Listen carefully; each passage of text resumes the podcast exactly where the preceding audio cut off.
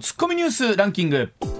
時事問題から芸能スポーツまで突っ込まずにはいられない注目ニュースを独自ランキングでご紹介、はい、まずは芸能スポーツです、うん、阪神の次期監督に元監督の岡田彰信さんが内定したことが26日分かりました、はい、レギュラーシーズン終了後に正式に発表される見通しです。2005年にリーグ優勝に導き在任5年で4度の A クラス入りを果たした岡田元監督の手腕に白羽の矢が立った模様です、今朝それを書いてるのはですね、はい、産経スポーツそうですね。そして産経新聞なんですけれども、はい、まあ他のスポーツ新聞さんがまだ特に発表で書いてない。ね、内定で。いやね、はい。えー、まああの言うても2005年にあのリーグ優勝した時のイメージが非常に強い方もい。らっしゃると思いますけれども、ね。ああどうなっていくんでしょうね。どうなるんでしょう。ここまでパーンと出てでも他の新聞がっていうところがいやこれはちょっといろんな意味でドキドキしますね、うん、ドキドキしますね。はい。どうなんでしょうか、はい、えー、続きましてお笑いタレントの石田康さんが自身のインスタグラムを更新。石田さんは私事で申し訳ないです。9月24日14時40分3042グラムの第4子が元気な泣き声とともに家族の仲間入り。男同士一緒に遊び回れるか56歳のパパこれからもよろしくお願いしますと第4子が誕生したことを報告いたしました。本当おめでとうございます。あの本当向川さんも気持ちわかると思いますが、はい、ねほぼ年代とした石田さんも同じような年代なんですが、はい、そうです今第4子っていうか本当すごいですよね。いやすごいと思う。今からだってまだふにゃふにゃふにゃの赤ちゃんも育て上げなきゃいけないんだよ。それこそお孫さんがいらっしゃってもねもうおかしくないお年なんですよ50ね。我が子の第4子っていうと自分ではすごい想像できないのでどんな感じやったりするのかなと思うんですけど、はい、私この間近所のね生まれたての赤ちゃんを久しぶりに抱っこさせてもらったんですよ、うんうんうん、こんなちっちゃくてこんなにふにゃふにゃで私が守ってあげなきゃって思えるそんな違う。私の赤ちゃん。ご両親なりがそうですね。ごめんなさい、まあ、そその世代の方って赤ちゃん抱くときに絶対言う言葉が「へやー」必ず言うよねあれどの人「へやー」って。あれあれ何ですか？あの「なん でも出るんですよその声がやっぱりね、まあ、なんで本能的なもんでやっぱ可愛い可愛いというように守ってあげなきゃそれは他人のお子さんでもね。思う思う。だからそれは孫なんて可愛いでしょうよってすごく今から楽しみです。もう何の責任もない。倒すでしょ。あもうもうもう舐めまくりますね。まあいいや、はい、ニュースいきましょうか。ではニュースランキングです、はい、まず第5位日本マクドナルドは26日30日からおよそ6割の商品を10円から30円値上げすると発表しました、うん、またミスタードーナツは11月から57品目を値上げしますポン・デ・リングとフレンチクルーラーはテイクアウト価格で129円から151円。こちら税込みになります、うんうん、そして吉野家では10月から丼物が一律20円値上げ、はい、牛丼並盛りは408円になります。あの向川さんが特にこのミスタードーナツとフレンチクルーラーの値上げに対して非常に、ね、驚いてましたけれども。フレンチクルーラー151円、うん、これはちょっとちょっとねあれと思いましたね。あのでもふっと見たらあれだけのものが150円って、そりゃ150円するだろうとかどっかで思うところもあるんです何その僕は理解してる感？僕は分かる予感は何それ？だってあれ200円って言われたら200円か。えと思う200円200円って私は思いますけど。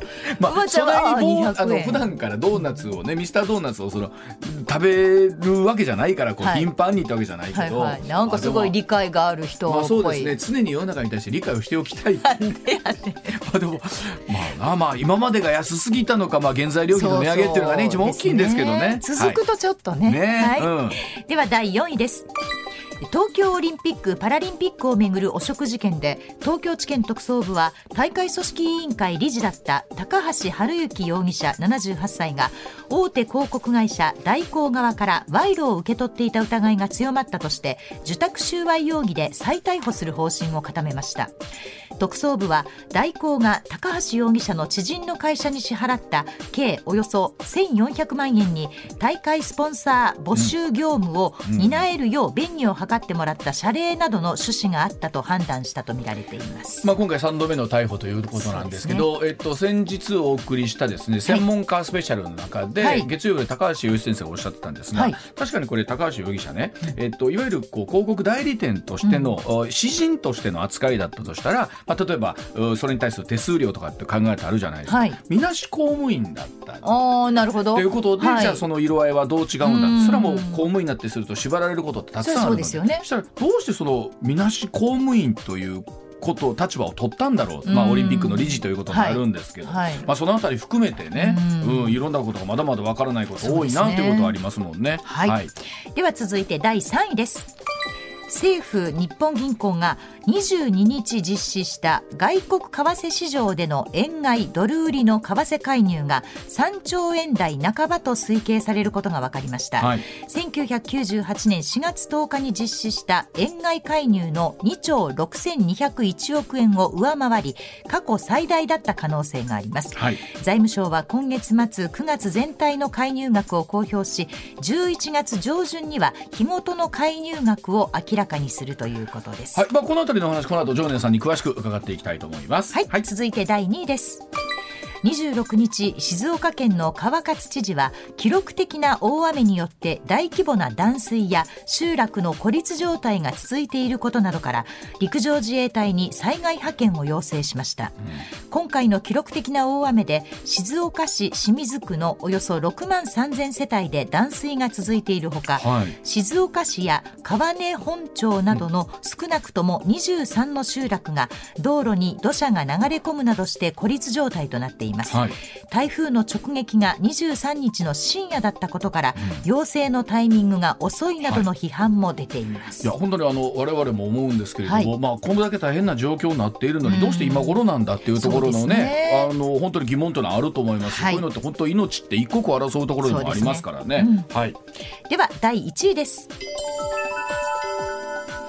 27日に予定されている安倍晋三元首相の国葬について警視庁は26日最大およそ2万人の警備体制で臨むと発表しました。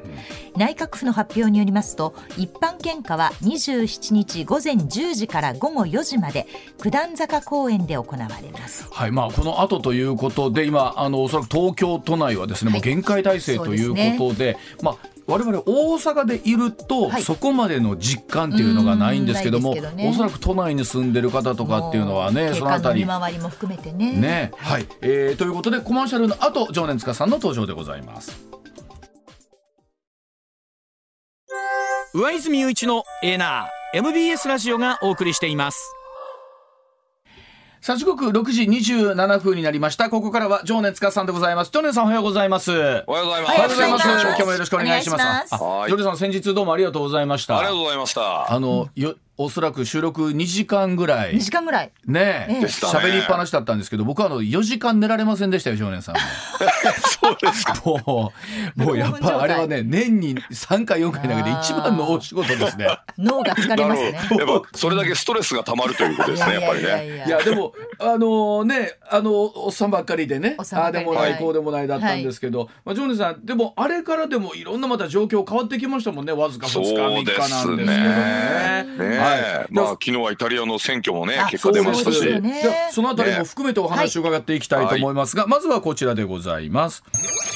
えー、東証の大引けでございますが3日続落で722円安というところでございます、えー、欧米の景気懸念やそれから株安でですね日経平均株価は3日続落いたしまして続けて大引け前の営業日と比べて722円28銭安い2万6431円55銭ということになりまして2か月半ぶりの安い水準となりました、はい、まあ、これもちろん欧米の金融引き締めによる金利上昇と世界景気の悪化懸念からえ先週末の欧米株が大幅安となった流れを引き継いだということなんですけれども、えニューヨークの大工業株30種平均もこちらも増落しまして329ドル60センセント安い。2万9260ドル81セントということだったんですけど、まあ、ジョネさんいつも喋ってますが本当最近はこの乱高下がですね、はい、激しすぎてあんまりそのどうなんだろうと思っちゃったりすることもあるんですけど、うん、はい。まあこれ私ずっと言ってますよねこの番組でもね、うん、あの寅年はボラ年ですねそうですよね。はい、ボラがもう出まくってると大量発生みたいな感じですよね、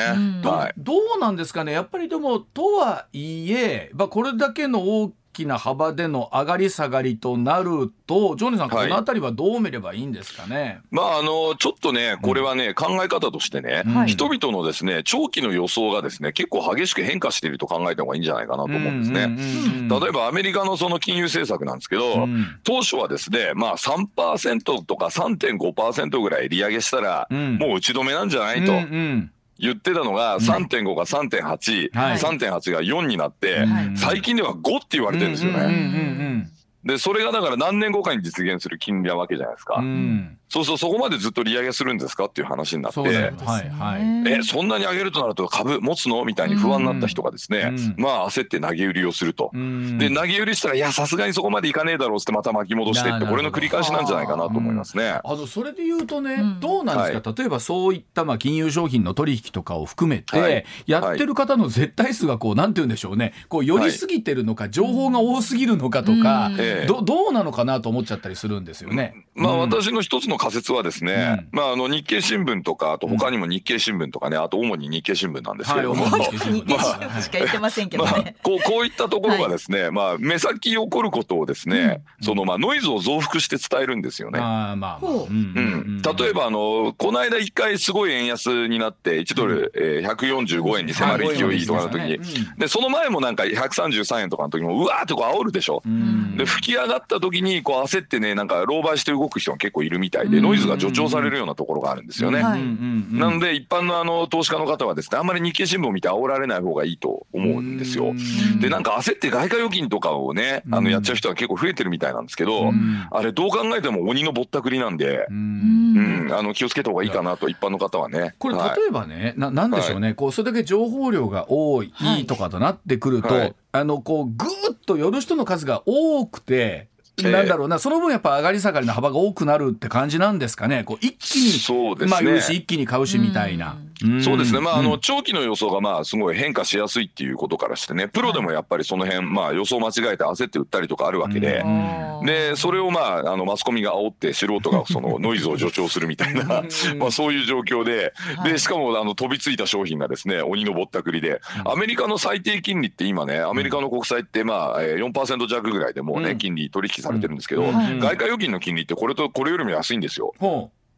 えー、外貨定期預金の金利が3.8%とかですからね、アメリカの一番安い最低金利の国債よりも安い金利ついてて、うん、でアメリカの社債とか買うとこれにプラス2%とか3%なんでもう 5%6% の商品も余裕で出てるのに、外貨定期預金なんて3%台の金利しかつかないんですよ。なるほど。でこれを銀行さんがやってるから安心だみたいな感じでね日経新聞で煽られて吹き上がっちゃった人が 突然契約するみたいなこういうこう、まあ、非合理的な行動です。みんなが取るとこうしばらくノイズ収まらないわけですよね。これでも難しいですよね、例えばなんだろう貯蓄から投資へとかっていう話とかが出てくる中でね、はいはい、じゃあえー、じゃあ今ああのある資産を少しそういったところに投資しようかってなった時に、じゃあ、えー、ジョーナさんどっから手つけたらいいんだみたいなところになっちゃいますよね今度は、ね、そうですよね、まああの長期的な流れを読むのは私は大事だと思うんでね、じゃあ今こんなに株が乱高下してるからじゃあ危ないから全部現金でって現金で持つとどうなるかっていうと、今インフレ率が上がってますよね。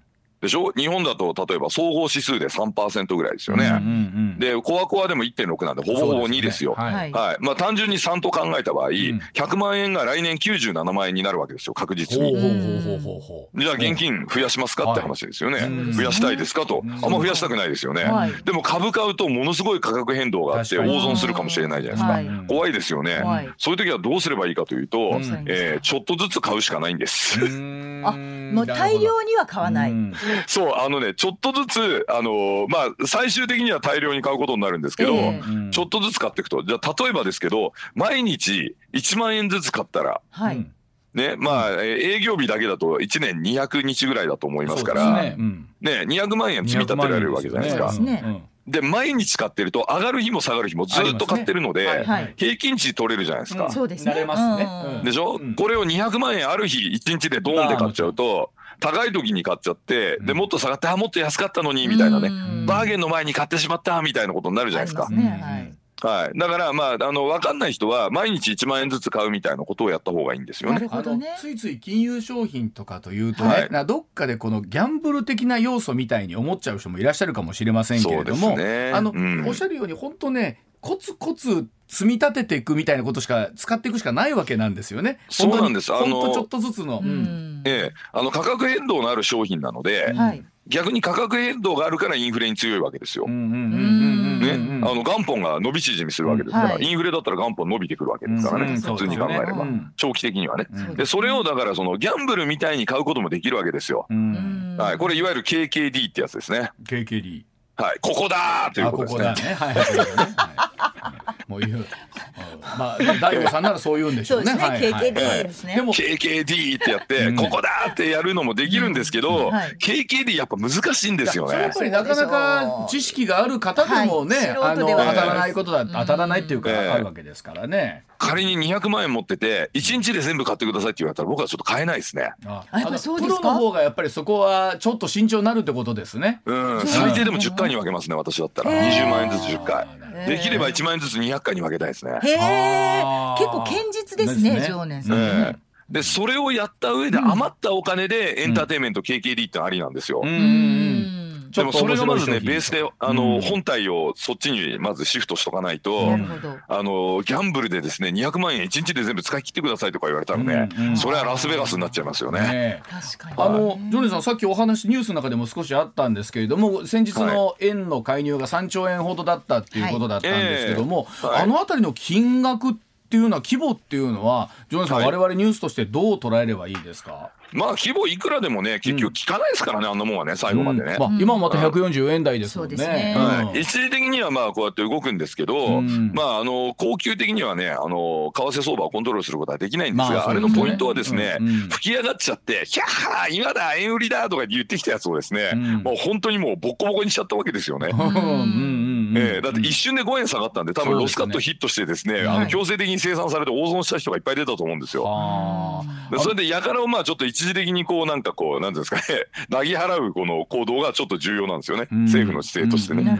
まあええただあの恒久的にあれで円相場はコントロールできないので、最終的にはですね日銀がまあ早めにインフレターゲットを達成して、うん。あもうそろそろ金融緩和いらないねとなれば、まあ、相場は反転してくるでしょうと、うん。でその日も僕は近いと思うんですよ。うんだって今言ったようにもう総合指数で3%、はい。コアコア今1.6%ですけど、うん。携帯電話の,、まあ、あの分とかね、はい。えー多少あるのでそういうのもまあやるとほぼもう今もう2%近いんですよコアコア CPI も。あでこれが2%超えてきても半年ぐらいもあのねどっちかというと上昇傾向が続けば、うん。日銀としてはもうそろそろいいんじゃないとインフレターゲットもとあインフレターゲットもというかもう達成したんで、うん。金融緩和もいいんじゃないという話になるかなと、うん。ただ問題はそのタイミングでアメリカがねインフレターゲットを3%に上げてくるかもしれないんですよ。ななるほど。そしたらもう1%頑張りましょうみたいな感じになそこでもうっちゃうので。1%頑張れるかどうかってなかなか難しいですよね。うん2%でヒそうですねーヒー言うてたのにね。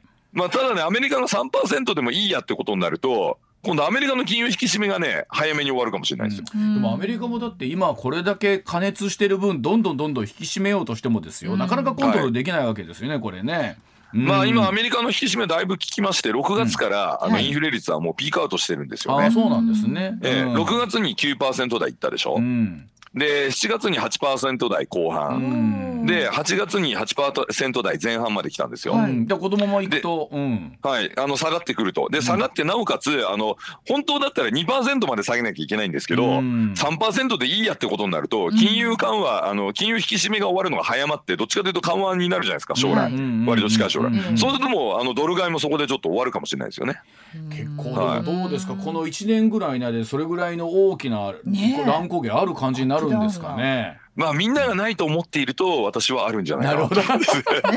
まあまあみんながないとむしろ思ってほしいと、なるほどね。うん、逆進効果というのがあるのでね。ねそうですよね。でもやっぱり。そうなんです。あの平場で出回りの連中がそっちに全部傾くと大体逆に動くっていうパターンなんで。でもせはあなるほど。ね世界の経済ってあのおも難しいというか面白いなと思うんですけどそうですね。例えばイギリスなんていうのはどんどんどんどんインフレ上がってるにもかかわらずですよ。はい。例えば、えっと、所得税の最高税率をちょっと下げようみたいなところがあったりするわけですよね。はい、うんイギリスがやってる政策はねあの1980年代のアメリカの政策に非常に似てますね。うんあのえー金融引き締めをまあずっと続けているので景気悪くなるじゃないですか。はいでその景気悪くなる分をですね財政政策で下支えするというまあそういうパターンですね。これだから日本の場合って常念さんね例えば言うようにこれだけ今まあ少しずつまあ物の値段も今上がっててどちらかというと原材料費の上がるコストプッシュの状況の中でね、うん。はい。えーどういうふうな形でじゃあ我々に対してこう経済政策みたいなのやってくるかっていうとね、はい。常念さんこう円安で上振れした分っていうものがこういつ戻ってくるかなんですけどねなんか我々のところにね。はい。そうですまああうんとはあの人件費がですねもうあの旅行業とか、うん。それから旅館ですね、うん。はい。えーあのそのすごい上がってるんですよ。うん。はい、あのこの間聞いてきたんですけどね、はい。あのホテルとかは多分もう来月回んなくなるんじゃないかっていうぐらい今需要がすごくて。ええはあ。あそうですか。そうなんです。でね、もうちょっと相場人手不足になるのもみんな目に見えてて分かってんだけど、うん。戻ってこないらしいんですよ。はあじゃあもしかしたらそんなお話につながるのかもしれません、こちらでございます。はい、時刻6時40分になります。さあ、全国の旅行支援10月11日から実施。平日の方がお得なんでしょうか？えー斉藤国土交通大臣26日の会見で全国を大対象としました旅行需要喚起策全国旅行支援10月11日から実施すると発表しました。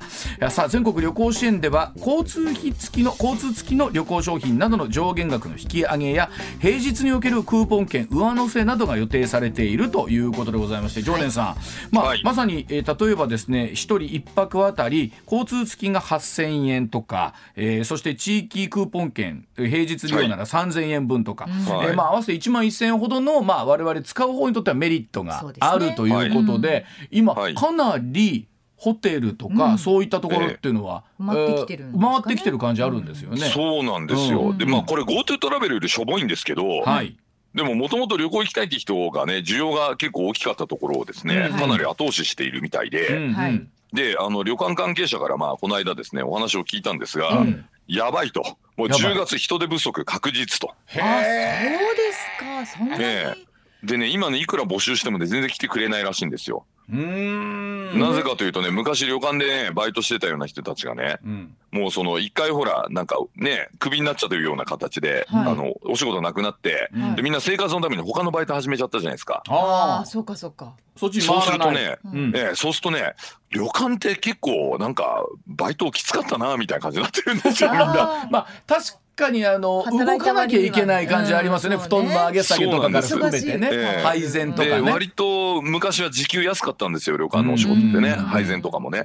で、なんか結構きつい割に給料安かったなってことでみんな気づいちゃって、えこれ例えばアルバイト代を上げても無理ですか、で、上げるしかないんですよ、だから。そうすると人件費上がっちゃいますよね。そうですよね。でも人件費が上がるってことはね、よくこの手のね、あの、インフレが来ても人、あの、給料上がらないとか言ってるのにはすごくいいですよね、給料上がるってことそうですよね。ね上がるわけですもんね、うん。ですよね。うん。なんで、で、まあ、でもこれ物価上がりますよ、こういうことでね。うんうんそうはい。だからそそういう形で、うん。はい。今アメリカだから人件費を中心に物価が上がってるんですけど、うん。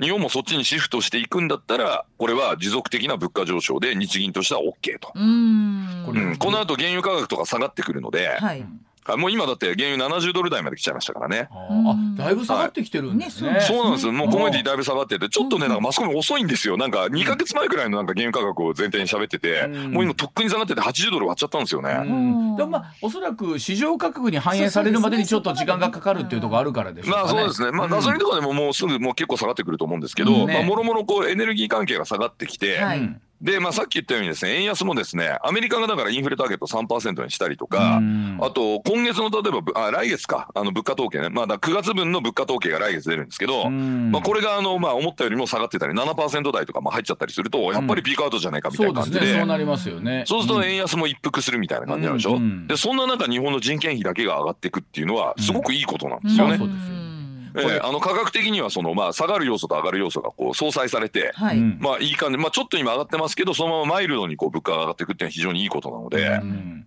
まああのこれだから旅行業界多分これでウハウハだとは思うんですが、そうでしょうねね。ウハウハすぎて人足らないみたいな今感じになりそうなんですよ。あのこの2年ぐらいの旅行業界のね、はい。痛みっていうのはと、そうですよね相当なものだったと思うんですけれども、はい。一方で旅行っていうのもこれ一気に蓋開くと戻ってくるのもすごいですね。すごいですね。ねうんそれでねあの旅行業界にまだ補助金とかも出ててね。うんうんあの来年の2月までになんか結構そのまあ中の改装やる時とかの大きな補助金出てるんですが、あまあそんな皆さんにちょっと一個朗報があってですねなんあ、なんでしょ今やっぱサウナ流行ってるじゃないですう。か。はい。うんねで、あの改装してサウナとか置きたいですよね。はあそうなんですか。ですよね。うん。でもなんかテントサウナとかだとやっぱりちょっとね、はいあの薪使ったりしてほら二酸化炭素とかではいね二酸化炭素出たりしてちょっと危ないんで、はいやっぱりちゃんとこうねあのこう綺麗なねそしてまあ割とおしゃれでうん。そんなに高くないサウナって必要じゃないですか。そう。ですね必要ですよね。ええ。うん。うちのあのあのあれですあの何西麻布で今度サウナやるんですけどおそのビジネスパートナーがそういうの売ってるんですよ実あは。らそうなんです宣ね。伝かい。いやでこの間ちょっとそのね旅館の人僕紹介したらね早くも4つ案件決まっちゃいました。えあーやっぱそれだけ需要あるんですねそうですね。やっぱりね。そうですね。うん。あのやっぱおしゃれなんだけどリーズナブルであのねおしゃれでダサダサくないとまず安いけどダサくなくて、はい。でちょっとおしゃれでうん。でリーズナブルなサウナっていうのは結構ニーズがあるみたいで。でこれでもこれちょっとあのいろんなあのいろんなレイヤーで僕サウナビジネスやろうと思ってるんですけど、サウナビジネスこういうのを展開していこうかなと、あのお手伝いしますからちょうどい。いろんな形でこうフェーズが変わってくるという言い方ありますけど、確かにここに特にここ1年ぐらいかな、うん。新しくできるそういうホテルとか旅館ってなんかサウナとか入浴施設が充実してるっていうのって一つの売りですよね。なんか特にサウナ付きっていうのがすごくなんか最近すごい見ますもんね。そうですよね。うん。ええ。うん。でサウナとかでもほら女性の方とかなんか髪の毛濡らしたくないみたいなのあるじゃないですか。ありますね。うん。うんうんそうするとあのうちのねサウナについてるのはボディハグシャワーといってですね首から下だけシャワー浴びられるってやつあるんですよ。すごいもういろんなの出てます今。出てきますね。これこれ TOTO さんの製品なんですけど、どこの製品って？え TOTO TOTO です。とうとう知らんそこまで言う。そこまでいや でもあのこれ いやいやあるんですよいろいろあるんですよ今そういうのは。はい。ジョナさんでも例えばねそれこそこのあといろんなものがそういう話になってくると思うんですけど、うんはいまあ、旅行とかって、極端に言うと今まですごいねみんな行きたくても行けないっていう状況だったので、はいい、ざある程度自由に行動できますよとなるとほっといても行くんじゃないかっていう議論ってありますよね。ありますね。ありますよねその通りです。はい。うん、でとなってくると例えば補助金とかの投入とかっていうのはもっと別の業界でもいいんじゃないかとかっていろんな話ありますよね。まあでも旅行はここまで痛めつけたんでやっぱなんかやんなきゃまずくないですか。ああなるほど。ああとうん飲食にも出した方がいいと思いますけどね。あ飲食は思いますよね。うん、飲食は今すごい勢いで潰れてますよね。ん。あのゼロゼロ融資の返済始まって、ああはい、うん。と補助金も切れたんそうでで、すね。まあおかげでねうちはいろんな物件が空いてるのでね、サウナやジムを展開できて嬉しいんですけど、うん。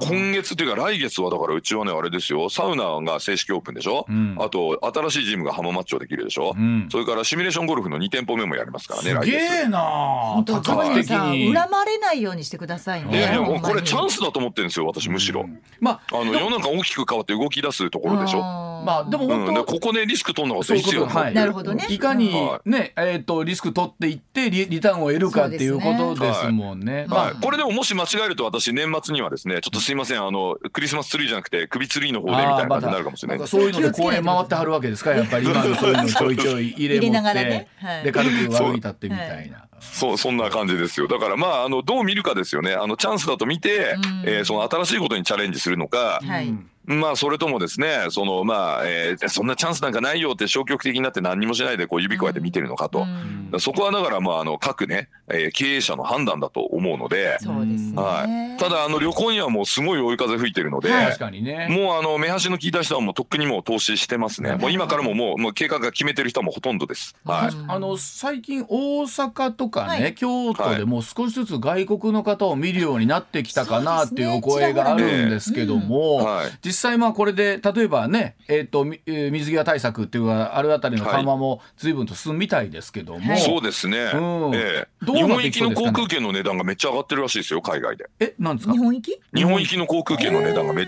めっちゃ上がってるみたいです。これどうロシアの徴兵逃れとかじゃなくて普通に上がってるみたいです。あ。のインバウンドっていうのは例えばそれこそコロナ前みたいなとこと比較して、はい。ここを例えば近いところでいうとどうなっていきますかね？ね。まあ、まずインバウンドで言うとねこの間メイウェザーが来てね六本木で爆買いしたらしいですけどね。みたいですね。はい。あのいややれ高級バッグは買うわ、うんコンビニに行っても爆買いするわ。だったらしいですけど。すごい爆買いした、まあ、10億円のギャラのねうちねだいぶ日本に還元してくれたんじゃないかと思うんですまあああいう形でね、まあ、テレビなんかでもやってましたけど秋葉原来てる人とかね、あのフィギュア爆買いしたりとかしてる人結構いるし、今日本で買うと安いって言ってなんかみんな来てくれるみたいですね。そうですよね。確かにね。はい。あれ、はい。やっぱり世界でねこれ日本だけじゃなくって、今まで行けなかったところに行けるようになるとかっていう、あのうん。反動みたいなのはしばらくあるんでしょうかねやっぱり。まあそうでしょうね。あと日本来たい人はやっぱすごく多いみたいですねやっぱりうね。ん。飯うまいし、あとアニメ好きな人はいいしね。そうアニメがすごいですね。うん。なんかあとはねあのほら日本のまあそういう伝統文化好きな人もいるし、はい。はまあ武道とかねそういうのも好きな人いるし。うん。ええ。まあで日本の中のツアーもなんか昔みたいに観光地ぐるっと回ってね、うん。はいおしまいみたいなのじゃなくて結構体験型とか増えてるじゃないですか。はいはいそうですね。それこそどうなんですかね。この間特番でも少しお話あったんですけどね、うん。はい。大阪は南のですね御堂筋にあの、はい。大型バスが止まってですねあ、えーー。中国の方がドドッと降りてきてはい。爆買いをするっていう姿みたいなのは果たしてまた戻ってくるのか、いやいやもうそのフェーズ終わりましたよなのかってのはどうなん。ですかね。チャイナのあの、まあ、昔の農協ツアーみたいなやつね日本のね、はい。うん。あれは復活するかどうかちょっとわかんないですね。今チャイナ自体がすごい景気悪いしあとロックダウンで動けないですよね彼らね。うって考えるとまあなんかヨーロッパとかねあのアメリカとか、うん。えーそれから東南アジアあと南米、うん。あのまあ台湾なんかもね結構日本来た人多いと思うんで、うん。まあ、そういうところかもしれないですけどね。うん。えーまああのチャイナの昔のバスで来てはっていうのは日本のあれですよ。80年代の農協ツアーみたいなもんですよ。ロサンゼルスバスでガーッと行ってもう何でも写真撮ってもう爆買いして帰ってくるみたいなやってて結構批判されましたよね80年代ね。うんアメリカでも日本。あの日はい。本でも大阪でも例えば黒門市場とかね、ええもう行くとはい。ほぼ中国韓国の方が多くて、はい。本当景色が変わったなんてありますけど、うん。またええ次のアフターコロナウィズコロナは違う形になりそうなんですかねそのそうかもしれないですね。ん。あのニセコみたいにほらオーストラリアの人が多いとかね。ん。なんかそういうパターンもあるかもしれないなと思ってますけどね。で同じものをこっちも期待しちゃダメなのかもしれないですね。そうですね。ちょっとね、うん。違う形でまたやってくるのではないかと思うので、うん。まあ、あの時はほらチャイナの方に最適化したビジネスをやって、はい。うん。まあ、そういういわゆるお土産屋さんですよね。はえ。まあそれがなんかそのガイドと結託して悪さをしたりとかいろいろありましたけど まあそういうのじゃなくて、うんあのもうちょっとちゃんとした商売を普通にやられてる方がやっぱサステイナブルかなと。うんうん、流行りにやっぱりの乗るのはいいんですけど最適化しちゃうとねブームが去った時にまたあの崩れちゃうのでビジネスモデルが。そうですうんね。やっぱりその辺は気をつけた方がいいと僕は思いますよ。うん自分で商売やってる身としてね、それはそういうふうに考えますけどね。本当この2年思ったのは、はい観光っていうものが落とす経済波及効果ってもちろん交通とか旅行だけじゃなくっていわゆる地域の飲食とか、あはいお土産とかも含めてですけどやっぱり相当なお金が動くってことを改めて気づきましたもんね。うんそうですね。あの、インバウンド、インバウンド言いますけど、あれうん実質的にはね、輸出品を売ってるのと変わんないんですよ。はいうんうん。自動車や家電製品売ってるのとインバウンドって変わんないんです。だはいうんうんうんうんから今外食産業が昔のあれですよ、家電業界みたいなもんですよ。パナソニックなんですよ。要は大阪のグルメがパナソニックなんですよ。簡単に言うと。うん。はい。なるほど。だからあれはあのね外貨持ってきて日本円で両替してバーって使ってくれるわけですから。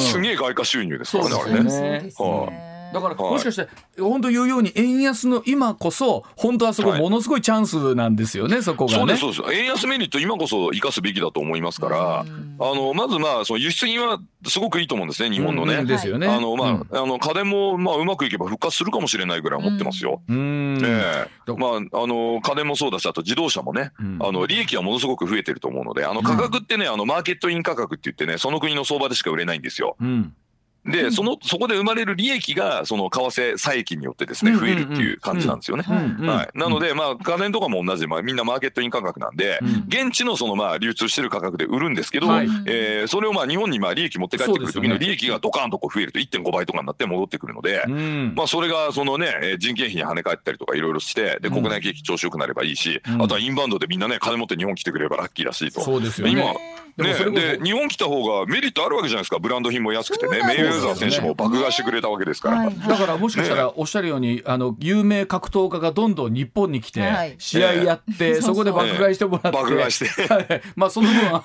あの補ってあまりあるギャラをですねお支払いしなきゃいけないということになるんでしょうけども。まあでも彼らがインスタとかでまたわーって宣伝してくれるじゃないですか、うん。そうすると「え日本安いの?」っつってまた来る人いあますからね。の宣伝効果すごいですもんね。SNS すってごいですよ、やっぱりね、ええ。まああのメイウェザーが安いって言ってるっつって来る人いるんじゃないですか、うんあのはい。京都なんかでもでもインタビューの話聞いてるとね、はい。お客さんがええ。例えばこう3連休とかで戻ってきて、なんかええ久しぶりですこの楽器とかって聞くと、なんか世の中動き出したなみたいな感じはしますもんね。そうですね、うん。もうさすがにマンボウとかやらないと思うんですよ日本も。もうここ特にこの第7波ってこれだけあった中でも特に大きな規制なかったわけですからね。ねえ、うん。大丈夫だったじゃんって感じですよね、まあ多分この辺りの7波終わりで、はい。まあええ一つその辺りの見方が生産されるのかもしれませんよね。ですよね、うん。でもこの第7波って考えてみれば、ん。去年のね秋頃あったのあれ第6波だか5波だか分かんないですけど、うん。はい。あのデルタ株騒動の後うん。ね、はい。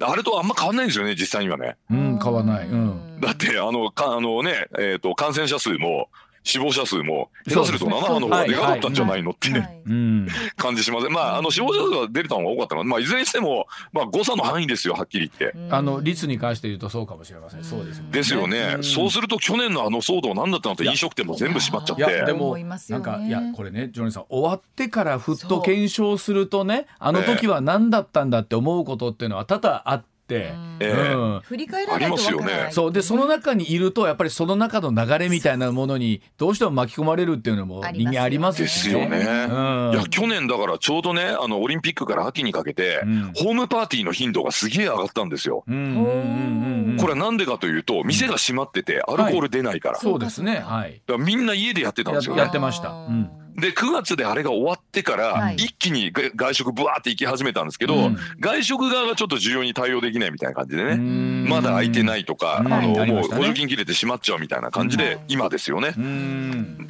でこの間の第7波はっていうともう結局もう全部普通にやってたし。そうですね。まあそうですすね。まあ人まあ、間のなんともないって言ったら言い過ぎですけど、でも、まあ、去年のあれに比べたら、ねえ、大して変わんなかったけど、みんな普通に暮らせたじゃないですか。まあ、あの海外とかのいろんな映像とかも入ってきたりとかなった中で、日本がどういう対応するかということになってくると思うんですけども、はい、ですよね。ああのコマーシャルの後もお話伺ってまいります。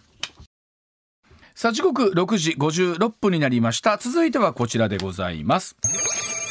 さあイタリア総選挙極右政党が第一党になりました。えーイタリアの総選挙25日投開票となりましてメローニ党首率いる野党の極右政党ということになるんですね。イタリアの同胞 FDI が第一党となりました、右派連合を組んでいる極右同盟や極右同盟やベルルスコーニ元首相率いる超同右派フォルッツァイタリアと合わせますと、え上下両院で議席の過半数獲得したということですね、えメローニ氏イタリア初の女性首相となる可能性が出てきたということなんですけれども。さあ常念さんこのまずはイタリアのニュースどういうふうにご覧になってましたでしょうか？はい、このメローニさんね、一応、まあ、極右という形でレッテル貼りはされてるんですけれども、はい。まあ、確かにね、ムッソリーニは悪くないみたいなこと言ったりとかうね、ん。まあ、ちょっとそれっぽいこと言ってるんであれなんですけどうん、実際にですね、あの、どこまでその右翼的なことやるかっていうのは、ちょっとなかなか微妙な感じですね。うん。まあ、うん、あ何のビズマーラ恵子さんっていうね、うん。イタリア在住のあの僕が出てるちょっと文化放送の番組で一緒に出てる人なんですけど、はい。ツイッターをちょっとまああの拾っていろいろあの現地のね、うん。えーどういうふうに言われてるのかとか見たんですけれども、うんうん。まあ、必ずしもそのまあなんか極右というわけでもなく、うん。あのまあなんていうんですかイタリアの同胞は自由主義とうん。社会保守主義をスローガンに考えて結成されたが、うん。民族主義的な政治行動も示しているので、うん。まあ2020年以降はあの躍進をと恐れた国内外のメディアより、えー極右のレッテルを貼りをされることが急増したということなので、まあ移民とかに対してね結構ネガティブだったりとか、はいちょっと右派っぽいことは言ってるんですが、うんうん。あのまあいわゆるですねあの、うん。ほらオルバン首相のような、うんうん。ロシアンフレンズで完全にそっちが行くのかっていうと、ちょっとまだ分かんない感じですね。あの極右っていう言葉になるとな何をもって極右とするのかっていう考え方ってそれはもちろん表現の仕方としてあるとは思うんですよね。えーうん。そうですね。まだそのリベラル的な価値観に対してすごいネガティブで、うん。まあ、基本反グローバリズムですよね。はい。うん。はい、で、あのまあ、イタリアファーストですよね。はいはい。はい、だからまあその移民とかに対しては非常に厳しいというかまあそうですね。厳格な措置をね、まあ、差別ってわけじゃないんですけど移民に対して厳格な措置を取るのと差別するのとはちょっと違いますからね。こう。ん確かに。うん。ええだって不法移民はこれ犯罪ですからねはっきり言って、うんうんうんうん。これ取り締まって何悪いのって話ですから、うんうんうんうん。不法移民は取り締まるって言っても極右だってレッテル貼りされちゃうのが今のちょっとね欧米の風潮なんで、うん。まあここはちょっとよく見ていかないといけないかなと。まあ、あのどうしてもやっぱりこう世界情勢不安定になってくると自国を優先するっていう、きあの政党っていうのは出てくると思うしそこに対する支持は集まりますからそうですね。全体的にやっぱりこの右派的な政党がこう、う躍進することが多いですよねヨーロッパ。ええうん。これ実はですね、まあ、うん。私がかつて経済で読み解く日本史という本でね、うん書いたんですけうど、ん。歴史法則でして、うん。あの経済的に困窮した人々はうん。救済を求めて過激思想に走るというね、なるほど。まあ、こういう歴史があるわけですよね。うんうんうんはい。まああのどうしても自分のこう生活を考えた時にそういうふうになりがちなのって人間の本能としてあるんでしょうねこれは。そうですね。ね。まあ、イタリア今インフレがひどくてね、うん。とにかくあの明日の生活なんとかしてくれっていう人々が、まあ、藁をもうすがる思いで、まあ、あんまり普段だったら相手にされないこの、まあ、メロンさんみたいなところに集まったと。はい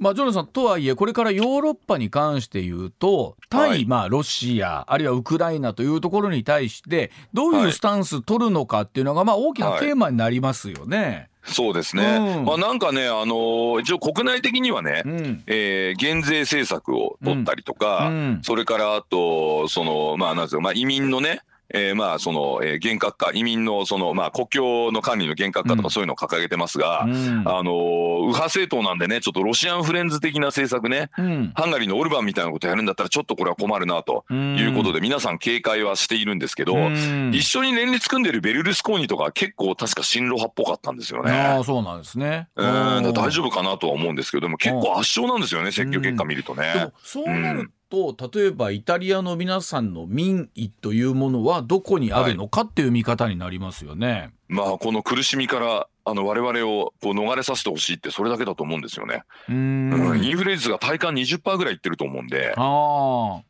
えっと、はい。足元ぐらいでは8%超えてるんですよ。8%。そうですね、ん。まあそれはあの平均値なんであくまで過重平均なので、うん。生活必需品とかエネルギーとかに限ってみるとものすごい高くなってると思うんですよね。でもさっきのやっぱりあのお話イギリスの話とか聞いててもそうですけど、ヨえ。えーロッまあ、つまりこう各国のインフレってえらい状況に来てるんですね今ね。そうやって思うとね。はい、うん。でねイタリアの場合はねもう一個問題があってね、うん。まあ、これは EU の構造的問題なんですけど、うん、イタリア中央銀行って今ないんですよ。あそうなんですか。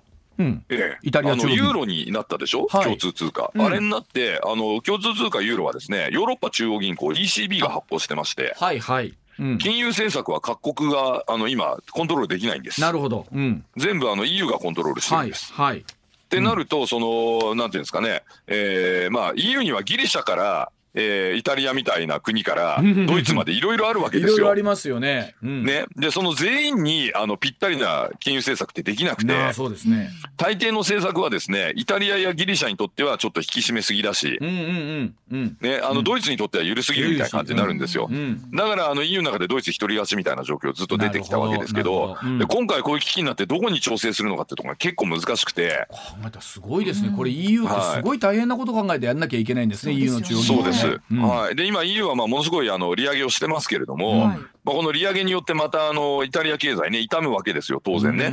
金利引き上げるとほら資金が出てこないわけですから。そうするとそれまあ財政で補わなきゃいけないということで、まあ、割とその財政拡張するっていうような政策を言ってるんですよねこのメロンさんはね。うんはいでもそれでもやっぱり EU という一つの地域あの通貨で動くことの方が大きいわけなんですね。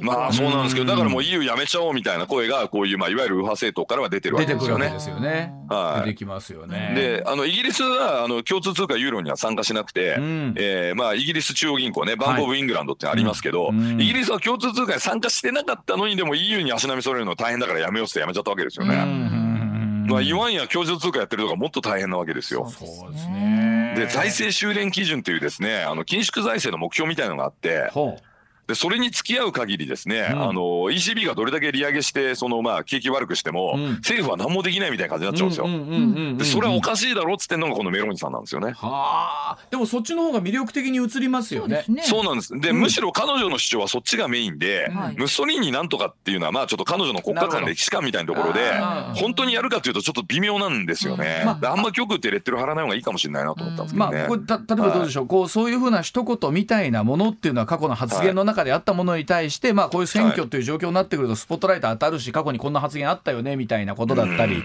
ていうのは出てくるわけですよね、はいまあ、日本の選挙でもそれはありますからね。そうです、うん。例えば慰安婦問題についてね、うん。あの20万人強制連行はでっち上げだって言ったら、うん。右翼とか言われちゃうわけじゃないですか。でも本当にでっち上げなんですけど、うん。だって朝日新聞がでっち上げでしたって認めて社長も辞めたわけですから、うん。本当にでっち上げだったわけですけど、うん。こんなこと言ったら右翼って言われますよね今ね日本でね。同じことをやられてるのかなと思いますね。あのはい。選挙の時っていうのはそういうことよりももうちょっと生活に近いところとかで投票は我々もそうですね、はい。投票行動を見てた時に、まあうん。いろんな形ありますけど、うんはい。まあ。そうですね、ええ。だからさっきのまあユーロの問題とそのまあイタリア政府が何もできないというこの財政修練基準の問題ね、うん。EU 自体の問題、うん。まあ、そういった問題をまあ解決したいっていうのがまあメローニさんの主張で、うん。えーまあ普通だったらまあ EU 出なくていいんじゃねって人が多いところがあまりにも生活困窮してそうだそうだ EU なんかいらねえみたいな感じで盛り上がって今みたいな感じだと思いますね。でこうなってくるとですよ、例えばですよ。もうそうなってくると今後、例えば近い将来ですけど EU 自体はどうなっていくのかみたいな話になりますよね、これね。そうですうね、ん。EU は常にこの解体のね、危険にさらされてるんですけど、ただはい今ね、EU 解体しちゃうと、ほら、NATO ともちょっとね、うん。連動してたりもする部分もあるので、経済の部分だよね。だからちょっとあの対ロ制裁も含めてちょっと影響が心配ですよね。でも何にしてもそうだと思うんですけど、それぞれメリットデメリットってあると思うんですよ。